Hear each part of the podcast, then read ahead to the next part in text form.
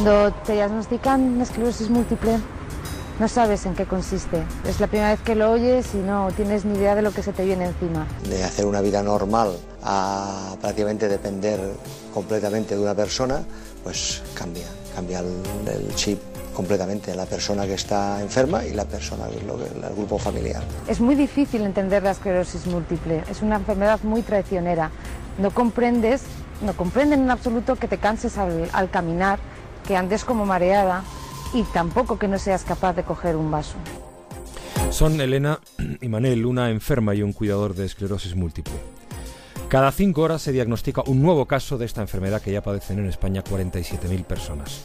Por el momento se desconocen las causas de esta enfermedad crónica del sistema nervioso y la forma de curarla aunque sí existen tratamientos que pueden ayudar a paliar los síntomas y evitar los brotes.